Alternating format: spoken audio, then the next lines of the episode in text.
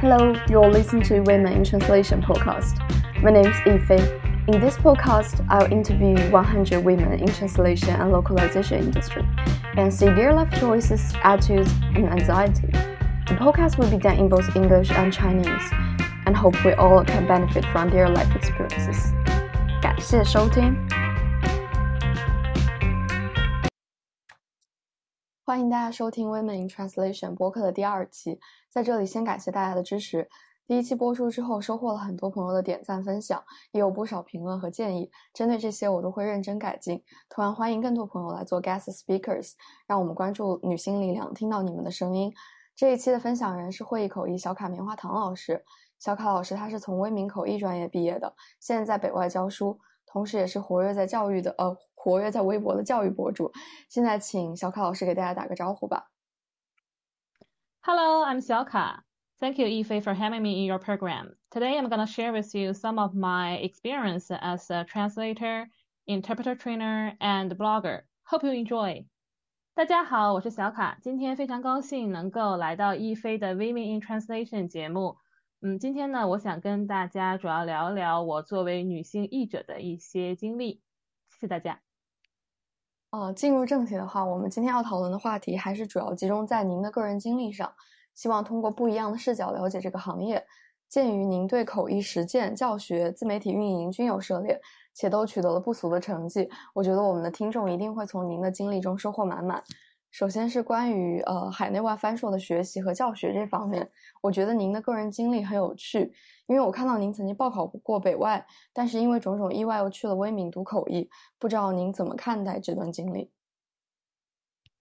对的，呃，我是二零一一年报考的北外高翻啊，当时是初试以一分之差与北外失之交臂，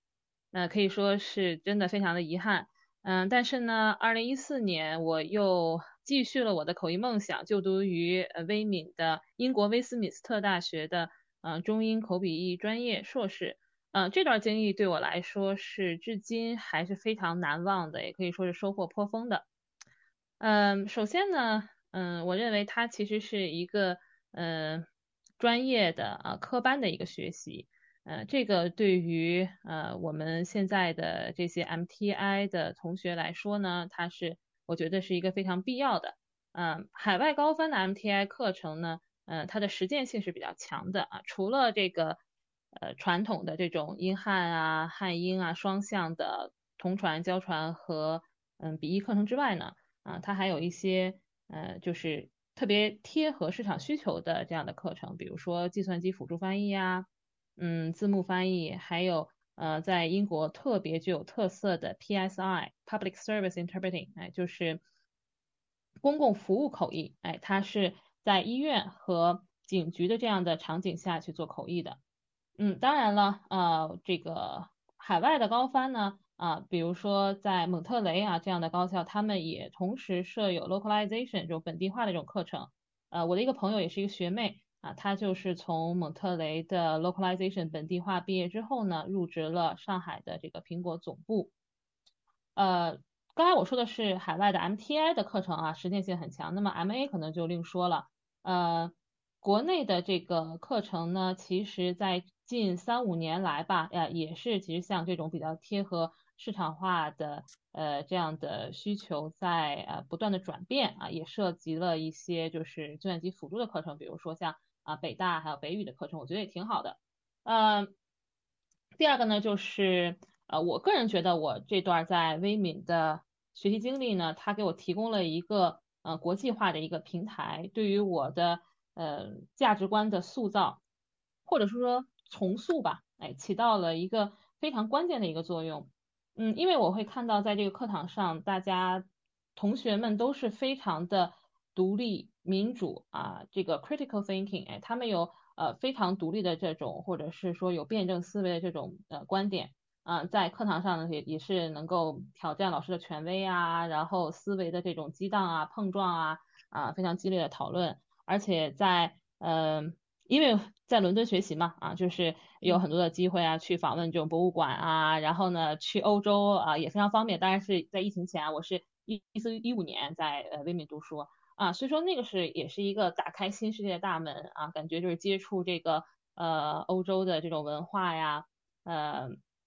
的一个非常好的一个机会啊。当然呢，它还有很多的这种志愿者活动啊，比如说我之前就在毕业之前啊，参加了一个这个呃英国的铁人三项世界杯的啊这样一个 颁奖的一个仪式啊。因为我们如果拿奖学金的话，你是需要做志愿者活动的，哎，就觉得很新颖，很有趣，嗯嗯。第三点呢，就是说，呃，其实我相信，呃，其他曾经在啊海外读书或者正在啊海外高三读书的同学应该能够感受到啊，就是呃有非常高规格的和丰富的这样的国际组织的实习机会，哎，比如说啊联合国的这个日内瓦办事处啊、维也纳办事处啊，嗯，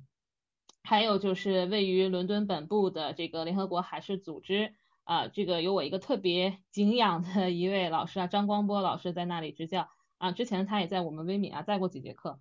嗯，然后呢，就是呃，其实模会啊，模拟会议啊，也是海外高翻的一个特点啊。除了我们微米之外呢，还有巴斯、纽卡啊、埃塞克斯啊这些兄弟院校啊，他们呃每学期都会组织好几轮这种模会，而且是整个一个呃语言学院的整个一个翻译系的一个大型的模会啊，它是有这种多语种的接力的啊。他们的这些题材呢，我觉得特别好，是非常贴近市场的和这种呃跟实时热点挂钩的啊，包括还有一些老师组织呃同学们去参加一些嗯就是市场上面的真实的会议啊，比如说啊 TED 的演讲啊，呃因为我不是做这个翻译培训嘛，就是我的一些这个学生啊，他们呃就是发朋友圈我会看到一些这种反馈，我觉得特别好，这个可能是国内的院校，我觉得呃就是在。呃，可能设置方面啊，或者是说这个活动方面，呃，可以借鉴或者是学习的一个地方啊。嗯，因此呢，就是我个人认为，如果你想成为一个职业的口译员啊，未来要进这个国际组织啊、国家部委啊，或者是说啊进这个呃自由市场打拼啊，就是无论是海外高翻还是国内院校啊，都是一个不能说是非常好了，应该说是一个必要的、很必要的一个选择，因为结合到现在的这种。呃，激烈的竞争，对吧？哎，包括这个疫情对于我们翻译行业的一些影响，呃，这个海外高翻啊，包括这种啊国内名校的这个呃学历，它的含金量啊还是非常大的啊，对于你未来到就业市场上面也是有一个很大的优势。啊，就是嗯，您刚才提到实践这方面，因为我是在 UCL 读翻译科技，然后我们这个。嗯，Master of Science 其实分三个 pathway，我这个是属于医药科技，然后其实还有字幕翻译。字幕翻译那边有一个大牛叫 h o l h e 他几乎是视听翻译领域的可以可以说是领头人吧。然后这个字幕翻译，对字幕翻译好像在国内都是这个爱好者在这个 为爱发电是吧？好像哎，他也提过这个，对对。嗯，他他也提过这种现象，就说很神奇，好像在他观察到的，在中国，大家都是有那种字幕组，但是字幕组很多的，就是流程不是特别的正规，比如说他会在那个字上面放一些那个，就是那种 header 那种东西，然后还会加很长。很长的字幕，就是不利于一个阅读者他去在他的阅读时间内阅读完。对对对对对，所以所以他他其实就给我们讲了很多这种行业内的观察，然后包括给了我们 Netflix 的一些 guidelines，然后我觉得这种实践也是很有必要的。然后再补充一下，但是我觉得我个人是不推荐 UCL 的 口译的，因为 UCL 的口译它没有那个 booth，就是你没有办法在那个里面练习。我们我们 UCL 的口译没有那个。嗯，然后关于关于 MA 的话。呃，我觉得如果想在国内、国外读 MA，然后再回国读翻呃翻译博士，好像有点困难。因为我之前考虑过这个，但是我发现好像国外的 MA 教的主要是西方的翻译理论，但是在国内好像还会学一些很多中国的，然后去探索一些，好像就是有点困难。然后国际化这一方面，我觉得也是在伦敦，包括之前在利兹，好像确实给了我很多影响。尤其是当我看到我的同学们的年年龄都很不一样，我有一个同学，他是在 BBC 工作了二十快二十年，然后跑来读口译的。然后，对对对，他们你会发现一些逆时钟的人啊，就是说他们可能会先完成其他的这种社会身份，然后呢，突然间觉得，哎，我可能要呃，就想上一个学，或者是学一门新的这个技能，然后呢，我就呃放弃我现在可能呃，比如说作为一个母亲呀，或者是说作为一个父亲呀，或者是作为一个这个呃，在我本身领域的一个专业人士这样的一个身份，然后我就回归到一个学生身份。哎，我觉得这种逆时钟的人其实也挺有趣的，但是他可能会要建立在一定的，你比如说呃经济基础啊，还有这种我觉得社会环境允许的这种条件下，可能才会比较方便，对不对？嗯，是的，因为有的国内有的岗位，它会规定你要在二十五岁以前读完你的硕士，要不就没有办法拿到这个职位。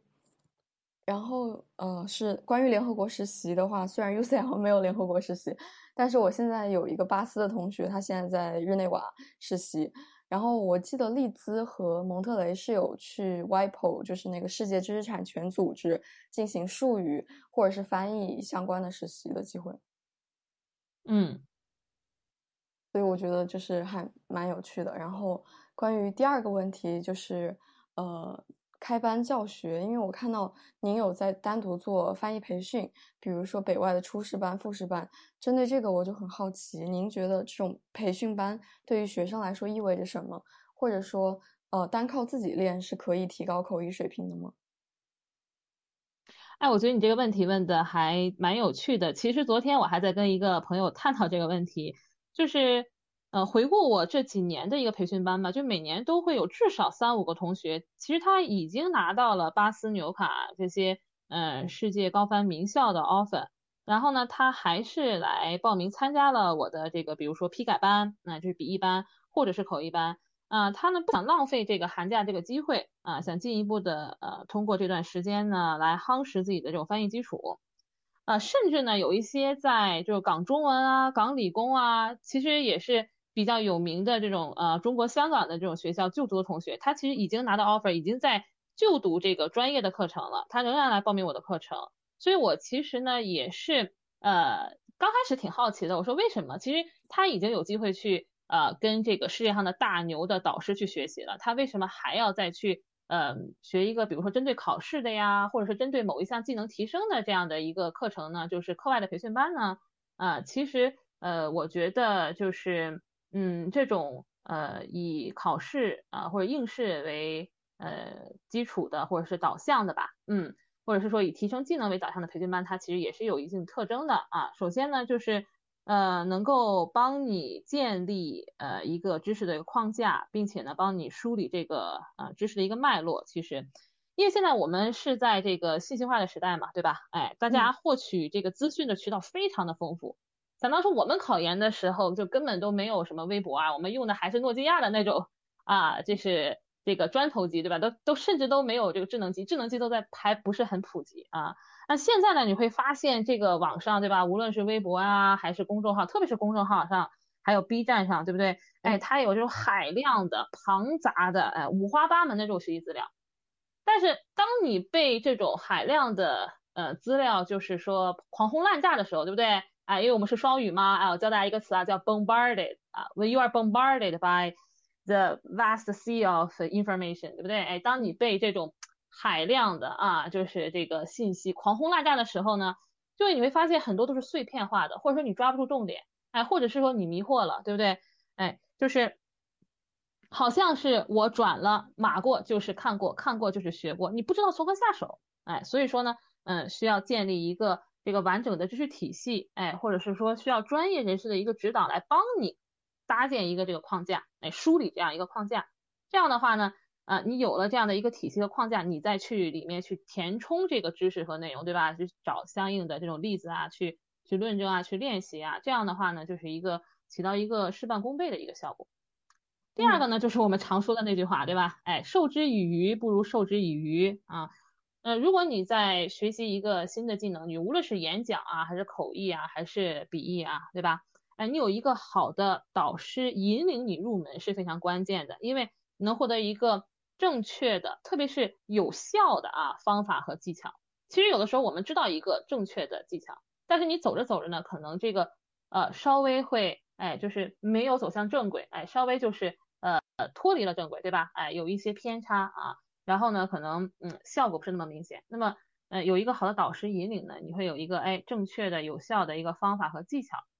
我觉得更重要的是一种思维方式啊。比如说，你像我的示意课和口译课，我就特别喜欢跟学生说的一句话是什么呢？就是你要用哎学数学的方法，学数学的思维啊来学英语。虽然说 我高中数学啊很差啊，但是呢，就是它其实你是可以套用公式的，对吧？哎，就是同样一个公式，你下面遇到相似的一个句型，哎，相似的一种情况，你都可以套用同一种公式去解决，对不对？嗯，还有呢，就是呃，我觉得你你也是这个，就是啊，就是语言专业嘛，对吧？啊，然后考到了 UCL，你应该自己的这种学习呃过程当中有有这种体会啊，就是。其实我们可以用一种联想式的或者归类式的一种方式来背记，对吧？就像好像是一个葡萄串儿一样啊，你一记记一类，对吧？记一串知识，而不是说这种孤立的呀、机械的这种背诵，对不对？啊，所以说是如果有一个好的导师引领呢，你可以就是起到一个举一反三的啊这样的一个效果，对吧？然后你的学习效率能够很大的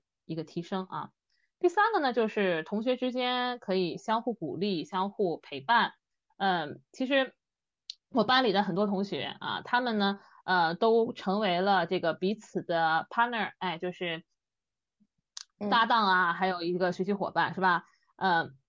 不谦虚的说啊，我的这个呃学生的上岸率还是挺高的啊，说不定呢，你可以在这个班级里面能够收获你未来的研究生的同学，对不对？啊，然后呢，收获一个非常好的朋友啊。OK，呃，这个是你。嗯，就是啊，通过无论是网上啊，还是线下的这个机构啊，培训班啊，来学习的一个好处。当然了，也可以靠自己去练习，但是呢，呃，靠自己练习呢，还是有一定前提的啊。首先，就像我们刚才说的，你要有一个正确的学习方法，哎，比如说你要非常善于去归纳总结知识点啊，然后呢，去复盘你的这个学习的过程。第二个的话呢，特别是对于那些考研同学啊，你要考 MTI 的这个同学来说呢。你有一个全局的规划，还有一个自制力啊。比如说你七月份啊，打算呢开始去呃准备考研了啊，或者有些同学稍微晚一点啊，九月份啊才确定的学校，对不对？这个时候呢，你就要首先要给自己列一个五个月的啊，或者是三个月的一个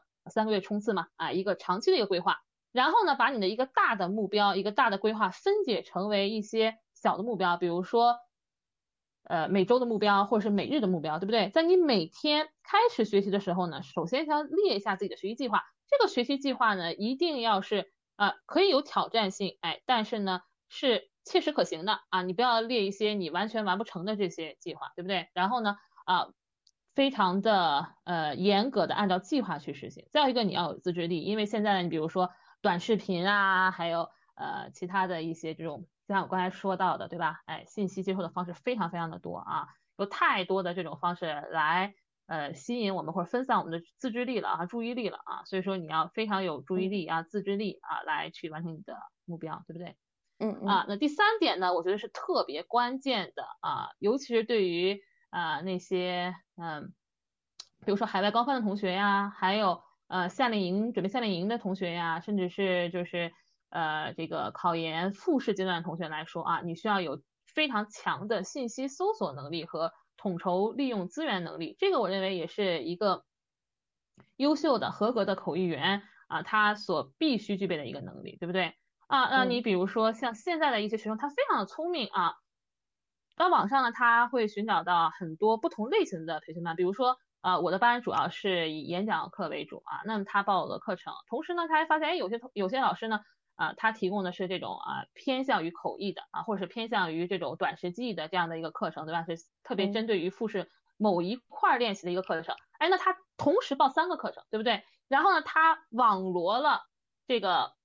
微博上或者是呃公众号上的非常多的这种经验帖，对不对？他提取那些对自己非常有用的一个信息，然后呢，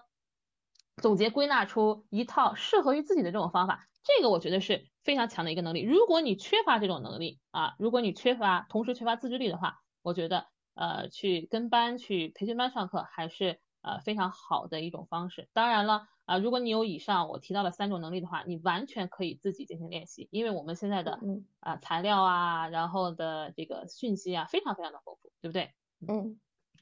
我觉得可能也是那句老话，就是师傅领进门，修行靠个人。我自己。在报班的时候，我就会去看，我就会发现有一些领域，或者说有一些具体的东西，它是网上找不到资源的。比如说医学翻译和游戏本地化，尤其是游戏本地化，基本上好像没有任何就是哪个行业内做了很多年的人出来说应该这么做，应该这么做。所以我就自己去报了医学翻译的课和呃游戏本地化的课。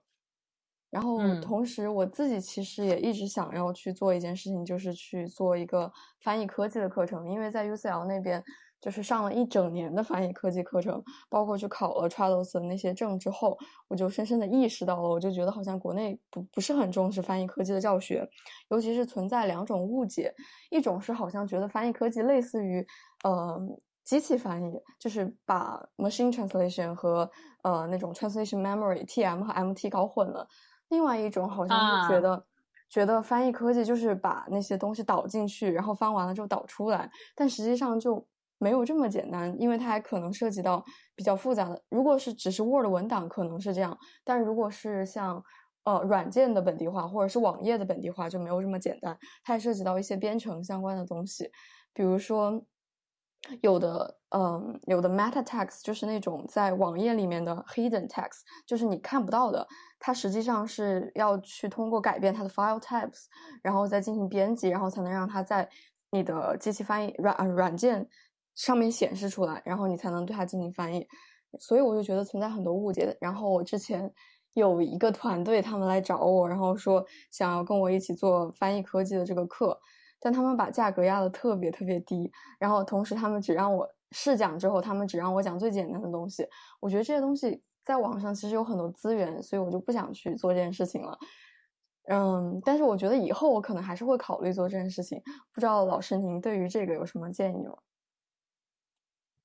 呃，我觉得你的想法其实很好的，呃，因为现在确实包括在呃自由市场上面也存在这个劣币驱逐良币的一个现象。我觉得我们的报价呢，还是应该要符合这个市场价格的，因为首先呢，你要对自己的价值有一定的认知，对不对啊？我难道只值那个白菜价吗？对吧？我在 UCL 学了一年的这个东西，我这个是非常专业的呃一些内容，对不对？而且我能够把这种专业的知识。啊，这个和盘突出，然后系统化的教给你，我难道只值那个白菜价吗？对不对？但是呢，我觉得，嗯，其实如果你想真正的把一门课程啊，就是长期的做下去的话，你其实还是要对这个市场行情啊有一定的分析的啊。呃，当然除了市场行情呢，我觉得也跟你自己的这个核心技能啊，还有这个个人特色有关系啊。我们先来说市场行情，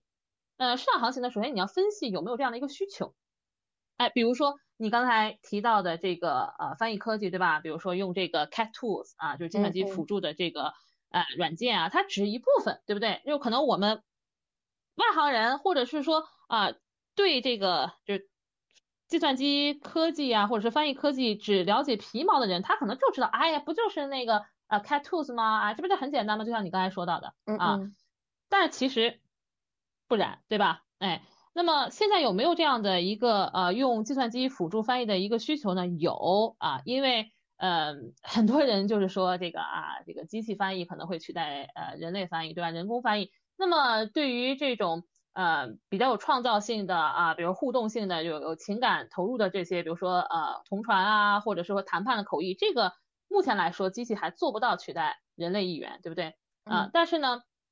你像呃一些就是生活化的，或者是说语料库建立比较完善的这样的一些内容，或者是说呃你看它的用途是什么啊？比如说一个公司它不要求特别的精准，但是它要求速度非常的快，比如说我出了一个报告，马上把它要翻译出来成为英文或者是中文，对不对？那可能它就要借助这个呃计算机辅助翻译的这样的一个呃技巧，对吧？哎，所以说其实还是有一定的市场需求的啊。那么。再有一个呢，你就要看它的需求是否饱和。那我们拿这个口笔译培训来举例啊，现在的口笔译单纯教口笔译啊，特别是开 T 呀，呃，这个就是我们所说的啊翻译证的这个考试是吧？职业的考试，它的这个培训其实已经相对来说比较饱和了啊。你像现在有这种啊从业五年、十年的这种大咖，对不对？人家在这个。自由市场上面叱咤风云的、叱咤风云的这样的议员啊，也在进行翻译培训。那么他们的这种语言功底和翻译经验，还有教学经验是你初入市场的这种呃新进的这种教师可能很难去匹敌的啊，所以说它其实选择非常多，然后呢，嗯，也相对来说饱和了啊。那么在一个饱和的市场当中，你如何去 找到一个所谓的夹缝来去生存呢？所以说我们就要去寻找这个细缝市场，或者是说细分市场，哎，它英文叫做 niche market 啊，OK。好，那就我个人来说呢，其实我是在二零一七年左右吧，在一个培训机构里面负责海外高翻面试的内容啊，也就是主要呢是来讲授这个英文演讲。那个时候呢，就是英文演讲这样的一个啊科目吧，哎，或者是一个教学内容呢，还算是一片蓝海，就没有呃完全被开发出来，很少有同行所涉及到的。因为大家一说口译培训，对不对？都是啊教传啊，都是这个呃无笔记教传啊，或者是说有笔记的这种啊听译，对不对？很少就是说啊专门去考演讲。但是你看现在的嗯考察的这个风向标变了，特别是疫情这两年，对不对？我们都是线上哎线上进行呃一个测试啊，那么它可能会有嗯比如说涉及到信号的问题呀，还有这个呃。测试模式的一个问题，还有呢，就是越来越多的学校呢，可能注重学生他的一个逻辑思维，他的一个辩证思维，他对于热点信息、热点话题的一个把握，哎，他能不能有一个深度的一个思考，对不对？他现在要求你的这个，相当于是你的核心技能变了，哎，所以说现在这个对英文演讲这块的考察，哎，非常多，很多学校 MTI 的学校，不光是海外高分啊，国内的 MTI 的学校也加入到了这个阵营当中来，主要去考。英文演讲，但是你想想那个时候，我是在二零一七年是吧，就找到了这个 niche market，哎，其实我已经有了啊很多年的积累了，哈哈，呃，就是不谦虚的说啊啊，那我的这个演讲，呃，就是我的这这演讲英文演讲的这种讲义啊，其实已经是呃五点零六点零的版本了，对不对？这个时候呢，可能有些同行哎才发现，哦，原来这块的培训是一片蓝海啊，还没有尚待开发的，对不对？但是其实我已经做的。比较成熟了，所以说我觉得在呃我的演讲课这块呢，啊无论是做口碑啊，然后教学质量啊，同学们的反应都很好。所以说你要看你现在能不能在这种嗯相对饱和的市场当中找到哎一块儿蓝海，对不对？一片蓝海啊，一个那个 niche market 的一个细分市场。第二个呢就是你的核心技能啊，就是你要分析自己的核心技能啊，你是这个比较擅长于教口笔译呢，还是擅长于教雅思托福 GRE 呢？对不对？嗯，你像我们为什么我鼓励学生啊？就是你可以学 TESOL，你也可以学口译的情况下，你去学口译呢？因为你学完口译以后，你其实是啊有一定的可能性是向下兼容的，你能明白？所以说，因为你只学 TESOL，你没有掌握这个口译的技能，可能你口译教不了。但是如果你能够教口译的话呢，就是雅思托福 GRE 相对来说啊，呃，它对于语言技能或者语言水平的要求没有口笔译那么的高啊。当然也不一定啊，不是说你能够嗯做好口笔译，你是一个非常好的口笔译员，你就一定的天然的是一个口笔译的老师，他仍然是有嗯教学法，它一定仍然是有门道在这里面的啊，你需要去摸索，对不对？嗯，这个就是我们后面说的，哎，你要有自己的知识架构和课程体系啊，如果你自己都没有一个清晰的知识架构和课程体系的话，你怎么能给学生讲好呢？对不对？哎，有一些老师。嗯，他看哇，有一个项目或者是有一个这个市场需求，我就着急的上马了，对不对？那你要建立自己一个完善的啊知识架构和课程体系。哎，比如说我们还是拿口译举例啊，如果我们讲的是教传，对不对？你必须涵盖的是什么呢？是短时记忆和笔记法这两块是你必须要教的，而且是你在课程初期就要啊完全讲授清楚的，对不对？而且讲这个短时记忆和笔记法的时候，你一定要突出的是什么呢？是逻辑。因为逻辑是非常关键的，对吧？你的记忆力什么的，就是一定是在呃分析，就是分析这个文章的这个逻辑，还有你呃非常强的这个听辨的基础上，你才能够展开的，对不对？嗯，其实呃我们说的这个笔记法只是短时记忆的一个补充嘛，对吧？就是那我的一个呃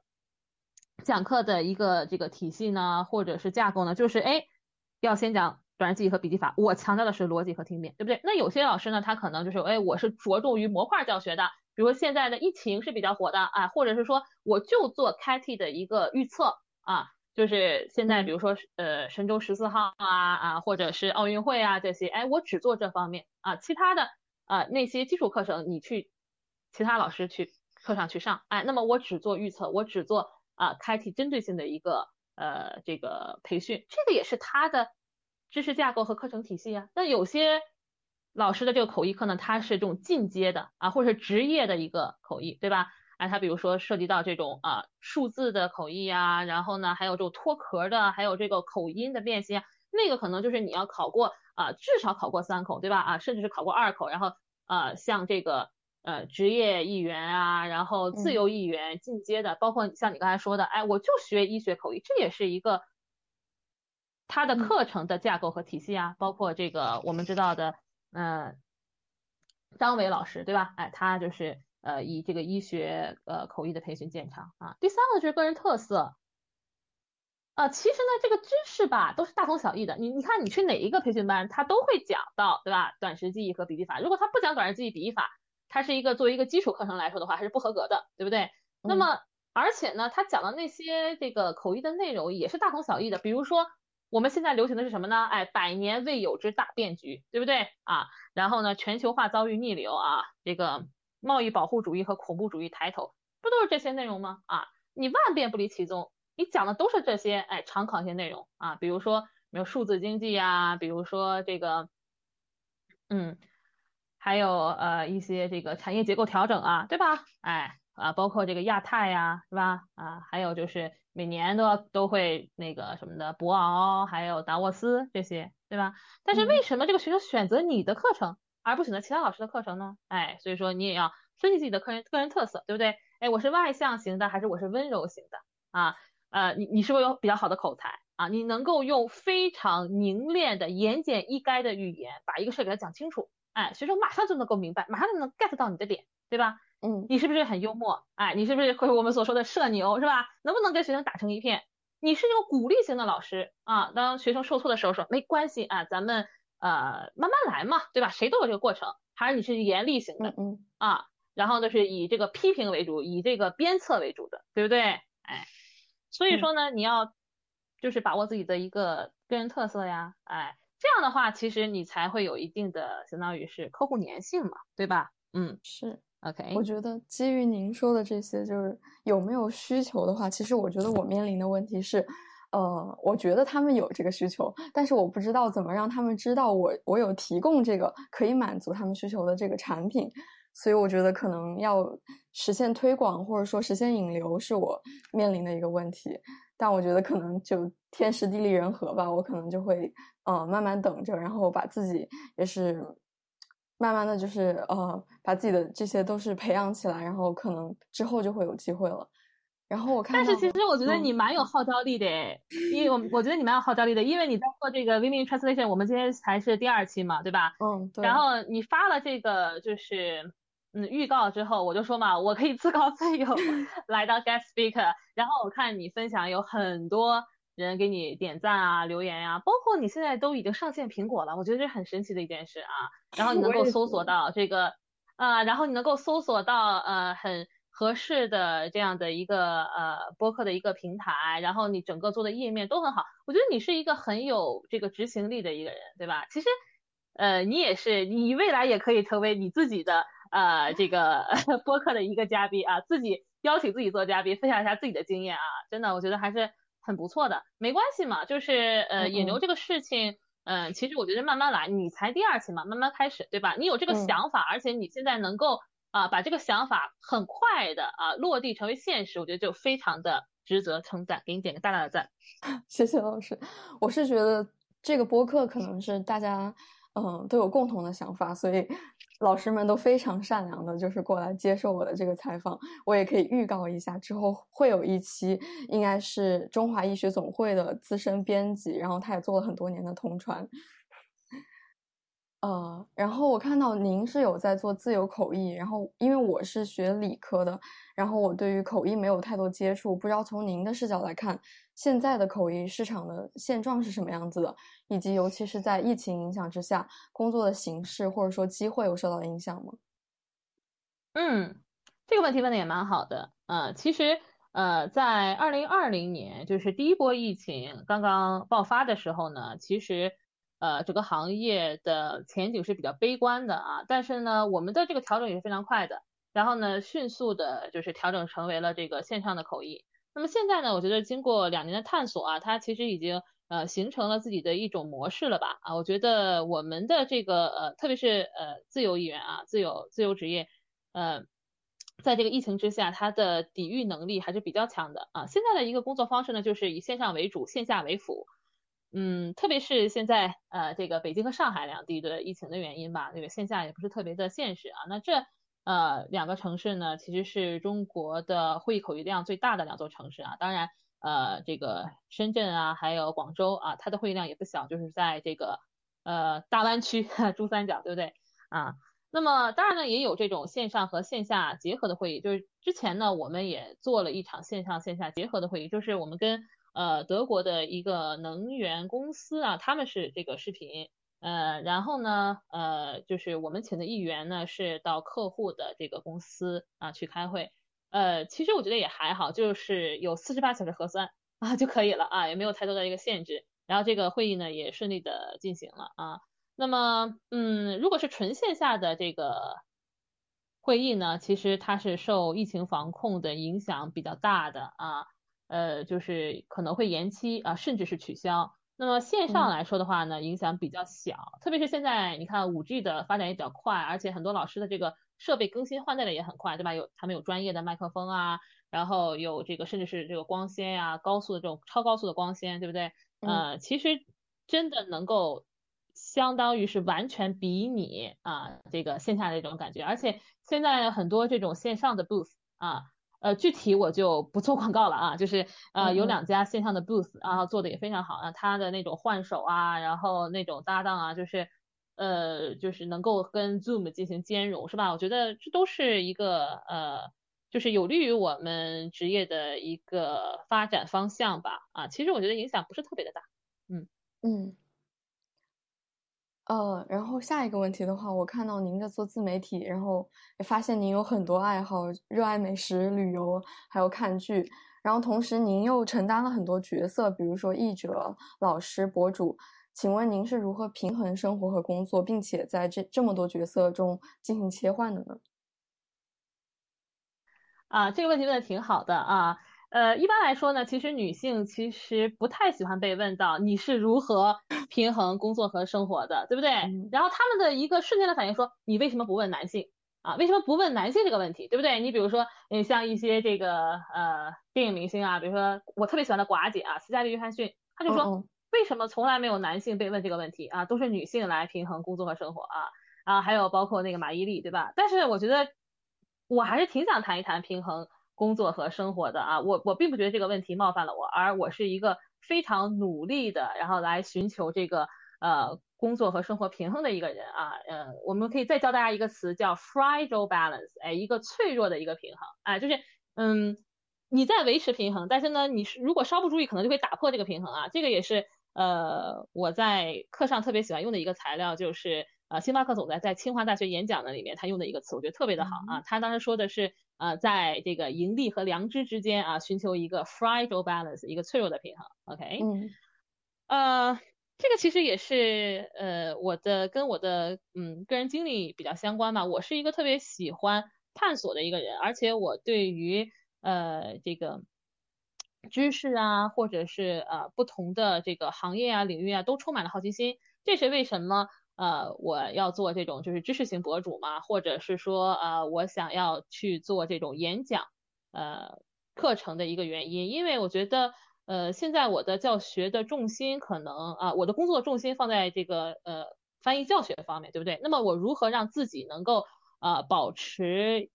很高的一个语言水平，或者是保持一种学习的状态呢？如果我减少了我的呃会议量的话。那么我觉得就是，嗯，做这个啊演讲的培训，或者是做一个这个干货的博主啊，能够让我像海绵一样不断的汲取最新的一个知识，而且我也乐于，嗯，这个过程啊，因为我爸嘛从从小就教导我，就是说啊，其实聊天是一门学问啊，你呢应该多了解这个各行各业的一个知识，所以说呃，我从小呢就对于这个新的这个知识，特别是这种科技类的呀、资讯类的呀，就特别的感兴趣啊。呃，所以说，正是因为可能我的这个呃，嗯，一个性格特征吧，哎，或者是说我之前的这样一个成长的环境啊，还有我这样的对呃新知识的一个好奇，就是让我总是想要去探索啊，就是不同的这个领域，特别是啊文学呀、艺术啊这个领域啊。其实，在二零一九年疫情之前啊，我曾经花了一个礼拜，然后呢，非常疯狂的啊，只身一人啊，去到美国纽约百老汇学了一周的音乐剧啊。其实他没有一个就是啊，像一个 certificate，他不会给你一个证书一个证明，你就是纯体验式的、沉浸式的。然后我们还排了一个类似于呃毕业演出的那样的呃一个节目嘛。啊，然后每个人还会上去 solo 啊。当时我给我感受特别深的一点是说，没有人特别在乎你的文化背景啊，呃，你是否是亚裔，然后啊，你是否有很好的一个唱功是吧？呃，或者是说，呃，你你的这个习惯啊，或者是语言跟他们有多么的不同啊？大家都是为了这个爱好啊，就是呃去去学习。然后当时我。记得我的这个呃毕业表演的时候还忘词儿了啊，但是呢，大家跟我一起去唱，然后鼓励我，哇，这种感觉我觉得特别的好。所以说，呃，这段历程呢，这段经历呢，然后让我对于自身有一个一个嗯自己的生活吧，或者是一个呃目标吧，一个追求吧，有了一个反思或者是一个修正。以前呢。我总是每年会列出来很多的这种 New Year Resolution，我相信你也有吧，或者很多人都有，对不对？是。但是呢，我从来完不成。比如说啊，我我今年一定要好好学法语，我今年呃我要看多少部电影，然后我要开始学习写影评，我要开始呃学写小说，或者是呃我要开始学油画，对不对啊？列了非常多的这个 New Year Resolution，但是呢，或者说我要开始减肥啊，但是呢，到一年结束之后，你会发现，哎，新的一年你这些。去年的 New Year Resolution 仍然啊没有完成，对吧？然后呢，它又被你放到了新一年的列表当中，哎，所以说呢，就是呃通过那个音乐剧学习的那段经历吧，我就想，哎，那么我不如啊从这个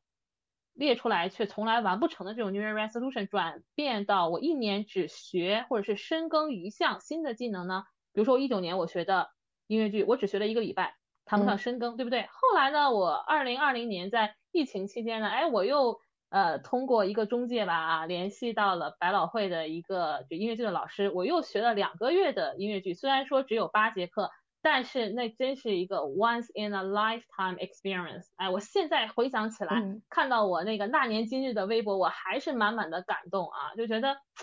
好像我的这种呃舞台梦，或者是说这个嗯。演员梦啊，或者是说我的这个呃文艺梦啊，好像呃得到了一定程度的一个实现，对不对啊？比如说呃从去年开始，从去年九月份开始，我又啊开始学习了电影课程啊，到现在还没有结束哦，然后马上一个学年就要结束了啊。其实我确实有把它当成一个就是二硕来读，就是一个研究生的课程来读。对，学这个电影的契机是什么呢？就是其实我在三十岁之前是啊。非常工作狂的一种状态，我一直就是在用我们的这个呃翻译笔译里领域里面的一个呃术语来说，叫爬坡过坎儿的一个过程。我一直在呃我的这个事业或者说职业领域上面在啊攀登，然后啊在追求。当我达到一个不能说一定高度吧，但是我觉得我还算自我比较满意的一个状态的时候，我突然去回想，就是。感觉这种世俗意义上带来的暂时的这个成功，它是非常短暂的，而且是肤浅的。就是你没有这种高雅的爱好和不断的这种自我提升的这种生活，其实你回顾起来是比较空虚的，甚至是会给你带来一种焦虑的。啊，就是我学电影课的一个契机是什么呢？就是呃去年的暑假，哎，当我的学生，因为那个时候是啊北外的八十年校庆嘛，当我的学生拿到了就是。八十周年校庆的专有的录取通知书的时候，那种感觉，我的感觉是一个非常 mixed feeling，就是一种复杂的感情。一方面呢，我是特别为他们高兴，为他们骄傲，因为他们进入到了人生的新阶段，是一个非常了不起的一个成就。因为现在考研非常难啊，而且你考取的是，哎，最高学府，对不对？但与此同时呢，我又，我又在想，有一种失落感，说我呢？那我是不是也要进入到一个人生的新阶段呢？或或者是我除了工作之外，我还有什么样的一个新高度啊，需要去达到，需要去攀登呢？对不对？那我可能做的也是一些相对来说重复性的啊，虽然说学生们很可爱，但是你教学就是那些重复性，对吧？嗯，可能缺乏一些创造力的。哎，与此同时呢，有一个也是北外的一个朋友啊，他拿到了澳洲的呃博士的全全奖的 offer，他给了我特别大的一个激励。我想，哎，要不然我也去学一个二硕吧，啊，或者是学一个真正的认认真真的、踏踏实实的，而不是说浅尝辄止的啊，只学一个皮毛那样学习一个新的技能吧。然后呢，哎，我就非常幸运的找到了一个电影课程啊，他是嗯。台湾一个非常著名的电影学者和影评人啊，开设的一个课程。然后我第一期学完之后，我又啊续报了一期，然后现在马上一学年学完了。然后给我的感觉就是，哎，好像我找到了那种嗯学习的，然后就是做学生时代的那学生时代做学生的时候那种快乐，对吧？然后呢，也嗯一种审美上面的啊，然后是人生体验上面的一种充实，一种完满啊，这个我觉得是。呃，特别好的，所以说，呃，我也希望我的呃工作和生活能够达到一个平衡啊。我确实很热爱工作，我现在仍然是一种呃工作狂的一种状态啊。但是呢，工作不是我生活的全部啊。我现在也是，特别是今年，我有意的、刻意的减少我的工作量，然后把我更多的时间投入到我的啊爱好当中啊。同时，你刚才提到了，我也是个吃货哦。每次我跟大家出去吃饭，说，哎，你那个不用看了，让小卡点餐就好了啊。然后我也特别喜欢晒美食啊。啊，我现在在疫情期间呢，啊，为了减少风险，我也在家做美食。我觉得像美食啊，像体育呀，像音乐呀，电影啊，都是热爱生活的方式，对不对？啊，大家嗯，可能没有必要像我这种，就是非要去呃，就是自己卷自己啊，或者是说 啊，自己给自己创造困难啊，去呃，把一个爱好当成呃一个一个一个。本科啊，或者研究生去学，其实呃，你有意的、有意识的去呃寻找一些自己的爱好，其实我觉得蛮好的，特别在疫情期间啊，能够更充实，然后减少你的这种焦虑感。是，我是觉得就是特别好，就是能感受到您的生命力和这种对生活的热情。我我可以顺便问一下，呃，您最喜欢的音乐剧是什么吗？我最喜欢的音乐剧啊，哎呦。太多了，这个还有点难说啊。对，还挺喜欢。其实我在呃英国的时候，我最喜欢的是《西贡小姐》。哇，我真的非常非常非常强烈推荐你去看。哦，我在高中阶段的时候呢，我是呃比较喜欢魅影的啊，包括那二十五周年魅影，我看的现在仍然非常的激动啊。嗯。呃，然后我在呃百老汇学音乐剧那段时间呢，我最喜欢的一部剧叫《Waitress》，哎，就是女招待。啊，特别喜欢里面一首歌叫《She Used to Be Mine》，这个其实也是跟我的个人经历有关吧。那个时候可能让我回想起我在 In House 那段不是特别愉快的一个经历，可能感觉有点那种壮志难酬，或者是没有特别受到重用的那种。哎呀，我当时在看的时候，嗯，还没有那么大的感触。但是当我回国之后，二零二一年在学这个呃音乐剧嘛的演唱的过程当中啊，跟呃，就是也是百老汇的一个老师在练习这首歌的时候啊，当时真的这个唱的听的泪流满面啊，就是可能是在我这两年比较喜欢的就是 She Used to Be Mine，呃，然后百老汇有一个新出的音乐剧叫做 Hades Town 也很好啊，叫这个冥界啊冥界，它的音乐有些人觉得很一般，但是我觉得还不错，它其实是跟希腊神话有关的，然后也。比较影射这个，呃，美国的现实，你懂的，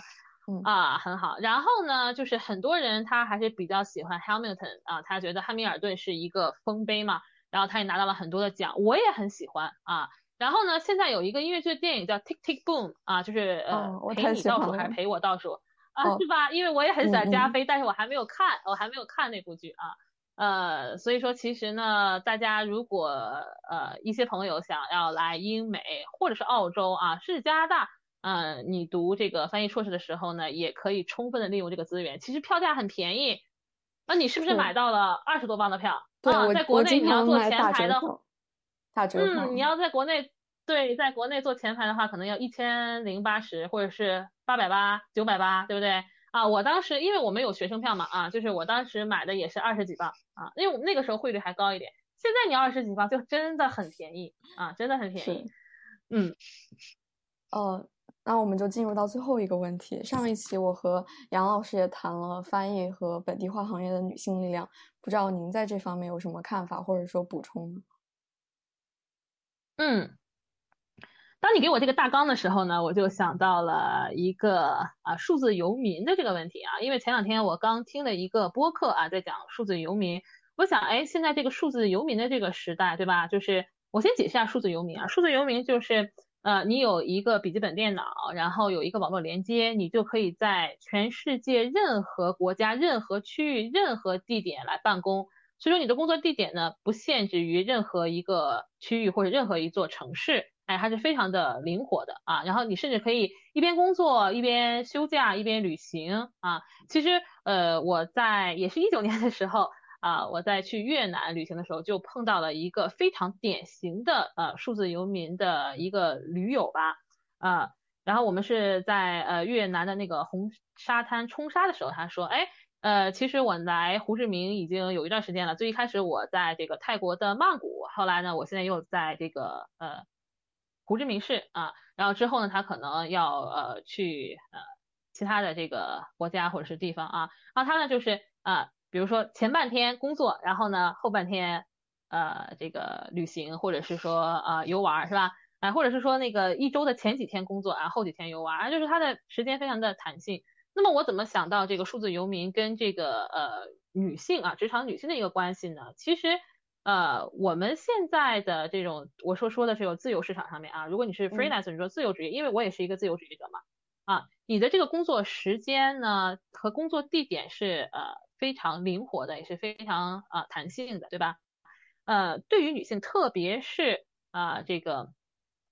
孕期的啊怀孕的和呃已经有宝宝的女性来说呢，它非常有助于女性事业的连续性，当然。我这里啊，我要先给自己做一个防杠声明啊，呃，我不是说就是女性一定要承担更多的啊育儿的或者是说啊这个家务的这种工作，当然不是啊，这个肯定是要啊男性和女性共同分担的，对不对？共担的啊，嗯，但是你不能否认的是，怀孕这个过程是男性没有办法替代的吧，对不对？或者是说，如果你是母乳的话，你哺乳的这个过程是没有办法由男性替代的，嗯，再有一个在。呃，你的宝宝，比如说在婴幼儿期，在一到三岁的这个时间，他天然的跟母亲的这种 connection 或者是 bond 就要比跟父亲的之间的这种关系要更亲密一些，对不对？所以说女性可能天然的可能稍微会多一些啊，比男性更啊投入到家庭啊育儿的这个呃工作当中，对不对？这个呢，如果你是一个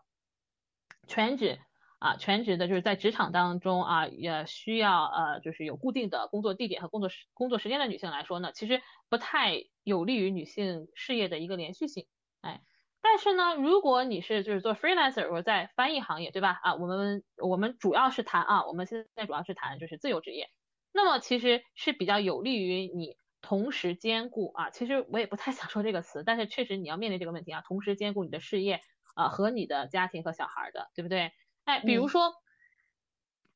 你可以呃跟你的配偶协调时间，比如说当你配偶有时间的时候，是吧？啊，你可以去利用他休假的时间去接会啊，或者如果你是做一个高校的兼职老师的时候啊，那你可以呃跟学校商量，把你的课时啊相应的减少，而不是完全切断跟这个学校的联系，对不对？比如说我的合伙人啊，他是 base 在成都的呃一个同传，也是一个宝妈，嗯，他孩子。呃，四岁了吧？现在呢，能够三语啊，三语交流啊，呃，这个中文、英文和四川话，哎，所以说他呢，就是做到了这个呃工作、呃生活、育儿的三者之间的一个平衡。我觉得他非常厉害啊，因为他自己本身是同传，然后他用的是 one parent one language 这种模式啊。她老公呢，跟小孩说汉语啊，就是说川普 啊，四川普通话。她婆婆跟她家小孩说，呃，这个四川话啊，她跟她小孩只说英语，对不对？所以她小孩在三岁的时候啊，就可以三语啊，这个无缝的衔接和转化，啊，所以说他呢也是在呃这个，应该西南财经大学啊任教啊，所以说他呢可以呃根据他的这个嗯，比如说不同的人生阶段啊，他有孩子的这个阶段，或者他哺乳的阶段，他怀孕的阶段呢，哎，去协调啊。嗯，比如减少他的一些课程啊，或者协调一些他做会的这个时间啊，他的事业是连续的，对不对？但是我如果你是其他行业或者是非 freelancer 啊，就是呃全职的这种员工的话，可能就会比较难，比较难以维持或者平衡，或者是压力会比较大。这个我觉得呃是我们这个行业对于女性比较嗯有利的一点啊。但是呢，其实也有不太好的一方面啊，这个就是 discrimination 啊，这种歧视，其实在任何行业都存在，对不对？比如说我们在招聘的时候，只要男生，只要男性。那么在这个翻译行业当中也是啊，比如说我们害怕招聘信息当中写只要男老师，只要男议员，对不对？因为我不希望我是以我的性别被评价的啊，我是希望以我的职业姿态啊、职业态度、专业。能力啊和语言水平而被评价的，对不对？但是我们有的时候也害怕他在招聘信息里面写只要女老师，那我可能会多想，对不对？你要我到底是干嘛呢？是让我做议员呢，还是让我去做其他工作呢？比如说陪酒，对吧？因为有老师真的遇到过这种情况啊，所以说，嗯，任何行业其实都存在对于女性的这个啊，无论是歧视啊，或是不友好的。啊，这样的一个现象在吧？那么怎么办呢？那就只能是说，呃，我们女性啊多发声，多为自己发声，对吧？同时也需要啊男性参与进来，有一个更开放包容的这样的一个态度，整个推动这个环境的一个好转。这样的话，职业环境的好转或者社会环境的一个好转啊，这样的话我们才会有更多呃更好的、更公平的机会。嗯，好的，好的。呃，谢谢老师，那我们这一期就到此结束。OK，非常感谢亦菲邀请我来参加你的哎播客 Living Translation。好，那谢谢老师，老师再见。谢谢亦菲，拜拜。Thank you for listening. Please remember to subscribe and hit the like button. And see you next time.